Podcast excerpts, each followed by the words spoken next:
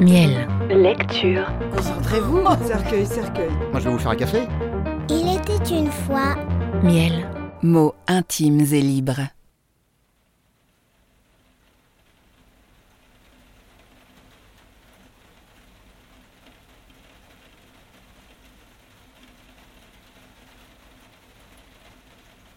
À Paris, le 17 février 1903.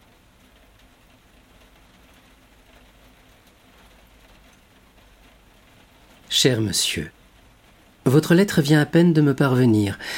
Je tiens à vous en remercier pour sa précieuse et large confiance. Je ne peux guère plus. Je n'entrerai pas dans la manière de vos vers, toute préoccupation critique m'étant étrangère. D'ailleurs, pour saisir une œuvre d'art, rien n'est pire que les mots de la critique. Et ils n'aboutissent qu'à des malentendus plus ou moins heureux. Les choses ne sont pas toutes à prendre ou à dire comme on voudrait nous le faire croire. Presque tout ce qui arrive est inexprimable et s'accomplit dans une région que jamais parole n'a foulée. Et plus inexprimable que tout sont les œuvres d'art, ces êtres secrets dont la vie ne finit pas et que côtoie la nôtre qui passe. Ceci dit, je ne puis qu'ajouter que vos vers ne témoignent pas d'une manière à vous. Ils n'en contiennent pas moins des germes de personnalité, mais timides et encore recouverts. Je l'ai senti surtout dans votre dernier poème, Mon âme. Là, quelque chose de propre veut trouver issue et forme, et tout au long du beau poème à monte une sorte de parenté avec ce prince, ce solitaire.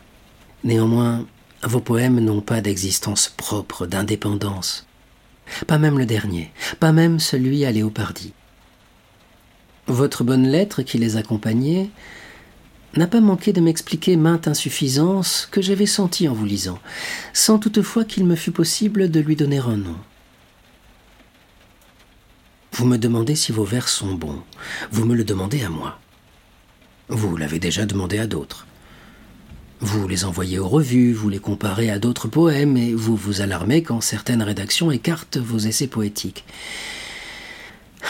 Désormais, puisque vous m'avez permis de vous conseiller, je vous prie de renoncer à tout cela. Votre regard est tourné vers le dehors.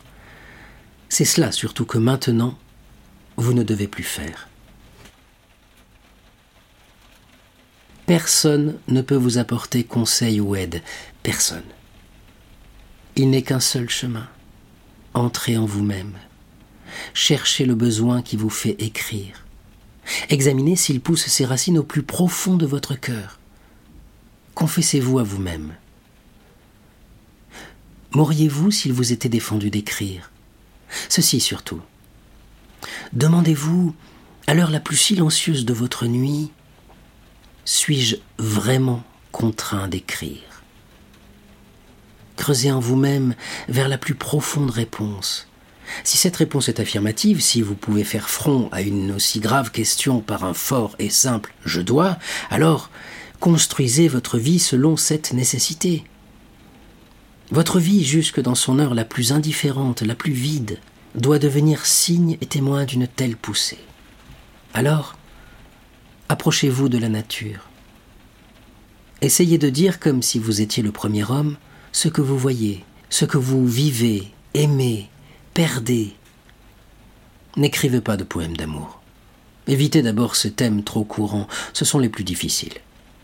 Là où des traditions sûres, parfois brillantes, se présentent en nombre, le poète ne peut livrer du propre qu'en pleine maturité de sa force. Fuyez les grands sujets pour ceux que votre quotidien vous offre. Dites vos tristesses et vos désirs, les pensées qui vous viennent, votre foi en une beauté, Dites tout cela avec une sincérité intime, tranquille et humble.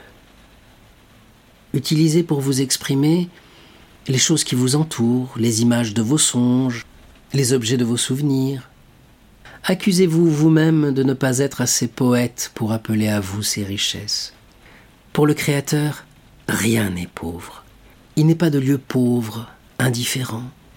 Même si vous étiez dans une prison, dont les murs étoufferaient tous les bruits du monde, ne vous resterait-il pas toujours votre enfance, cette précieuse, cette royale richesse ce trésor des souvenirs? Tournez-la votre esprit. Tentez de remettre à flot de ce vaste passé les impressions coulées. Votre personnalité se fortifiera, votre solitude se peuplera et vous deviendra comme une demeure aux heures incertaines du jour, fermée au bruit du dehors. Et si, de ce retour en vous-même, de cette plongée dans votre propre monde, des vers vous viennent, alors vous ne songerez pas à demander si ces vers sont bons. Vous n'essaierez pas d'intéresser des revues à ces travaux, car vous en jouirez comme d'une possession naturelle, qui vous sera chère, comme d'un de vos modes de vie et d'expression. Une œuvre d'art est bonne quand elle est née d'une nécessité. C'est la nature de son origine qui la juge. Aussi, cher monsieur, n'ai-je pu vous donner d'autres conseils que celui-ci? Entrez en vous-même. Sondez les profondeurs où votre vie prend sa source. C'est là que vous trouverez la réponse à la question Devez-vous créer? De cette réponse, recueillez le son sans en forcer le sens.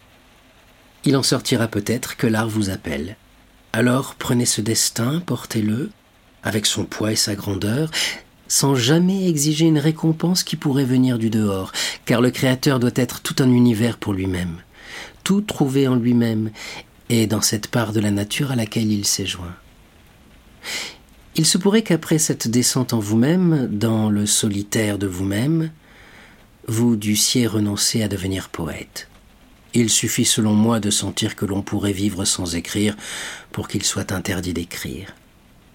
Alors même, cette plongée que je vous demande n'aura pas été vaine. Votre vie lui devra en tout cas des chemins à elle. Que ces chemins vous soient bons, heureux et larges. Je vous le souhaite plus que je ne saurais le dire. Que pourrais-je ajouter? L'accent me semble mis sur tout ce qui importe. Au fond, je n'ai tenu qu'à vous conseiller de croître selon votre loi, gravement, sereinement. Vous ne pourriez plus violemment troubler votre évolution qu'en dirigeant votre regard au dehors, qu'en attendant du dehors des réponses que seul votre sentiment le plus intime, à l'heure la plus silencieuse, saura peut-être vous donner. J'ai eu plaisir à trouver dans votre lettre le nom du professeur Horacek. J'ai voué à cet aimable savant un grand respect et une reconnaissance qui dure déjà depuis des années. Voulez-vous le lui dire? Il est bien bon de penser encore à moi, et je lui en sais gré. Je vous rends les vers que vous m'aviez aimablement confiés, et je vous dis encore merci pour la cordialité et l'ampleur de votre confiance. J'ai cherché dans cette réponse sincère, écrite du mieux que j'ai su, à en être un peu plus digne que ne l'est réellement cet homme que vous ne connaissez pas. Dévouement et sympathie. Rainer Maria Rilke.